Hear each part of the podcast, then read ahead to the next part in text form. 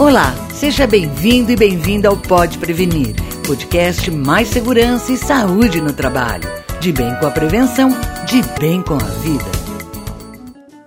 Os engenheiros e técnicos de segurança acabam de ganhar um instrumento que vai ajudar os profissionais a enfrentar os desafios dos riscos de ocorrências nos ambientes laborais. Trata-se do livro Um Novo Olhar na Prevenção de Acidentes do Trabalho, o Fator Ergonomia, do médico do trabalho e ergonomista Hudson de Araújo Couto, lançado pela editora mineira Ergos. A publicação tem a coautoria do engenheiro Denis Carvalho Couto. Com 247 páginas, o livro traz análise de 983 acidentes do trabalho de 14 empresas de grande porte e mais de 260 relatos de acidentes decorrentes de má condição ergonômica. A proposta dos autores é apresentar uma nova aplicação para a ergonomia na investigação e prevenção dos acidentes de trabalho, como explica Araújo. Proposta é a seguinte: é dimensionar para o leitor o papel da má condição de ergonomia na origem dos acidentes e, consequentemente, estabelecer a melhoria das condições ergonômicas como um item fundamental para um programa de prevenção de acidentes. É um ponto assim muito esquecido quando você fala assim: aconteceu um acidente, vamos investigar esse acidente. Em geral, fica-se numa superficialidade de dizer que o trabalhador não tomou cuidado, falta de atenção para com o risco, mas se esquece desse lado qual é a condição que se dá para a pessoa fazer o trabalho, que muitas vezes é uma condição ruim, uma ferramenta ruim, de um layout ruim, de um piso ruim, de um acesso ruim, de um degrau ruim. Se a equipe de segurança não olhar direito a questão da condição de trabalho da pessoa, vai ficar numa superficialidade que é atribuir tudo à falta de conscientização ou à falta de prestar atenção no trabalho.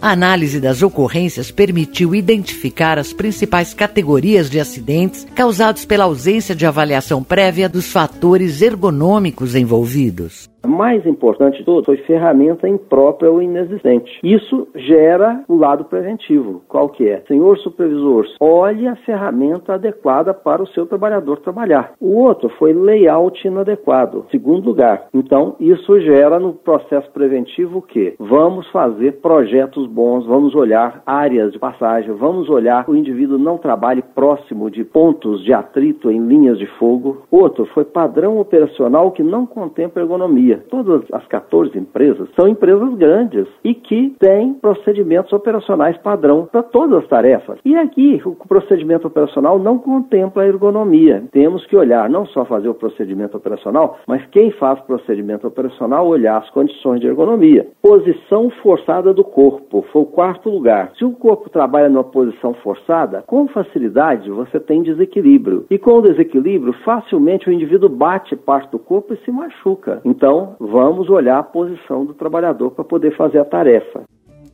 Araújo destaca ainda entre as categorias piso inadequado, sobrecarga de tarefas e comprometimento da visão do trabalhador o trabalhador não vê. O exemplo mais clássico disso é o acidente que acontece porque o sujeito está operando empilhadeira e na empilhadeira a carga fica na frente. Aí ele tem que colocar duas cargas porque às vezes não tem empilhadeira em quantidade suficiente para poder transportar uma por vez. Aí na hora que coloca duas cargas obstrui a visão. Aí tem acidente. Né? Um caso, por exemplo, que a gente analisou é uma siderúrgica de aços longos que no galpão de armazenamento foi aumentando, aumentando a altura do galpão e aí o indivíduo operador de ponte rolante já não via direito à carroceria da carreta, solta o feixe de aço próximo e machuca alguém. Por quê? Porque a visão está comprometida.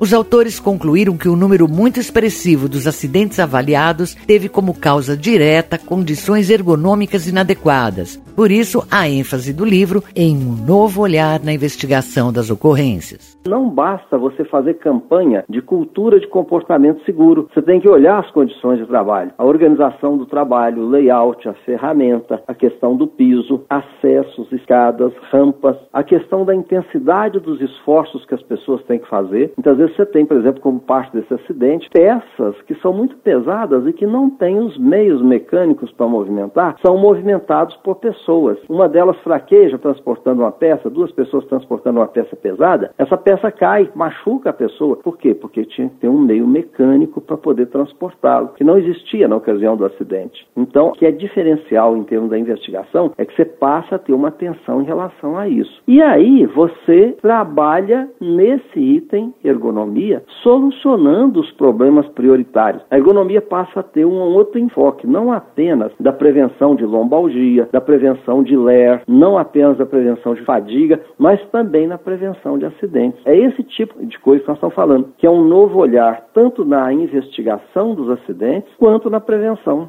Por isso que o título do livro é bem sugestivo, um novo olhar na prevenção de acidentes, o fator ergonomia.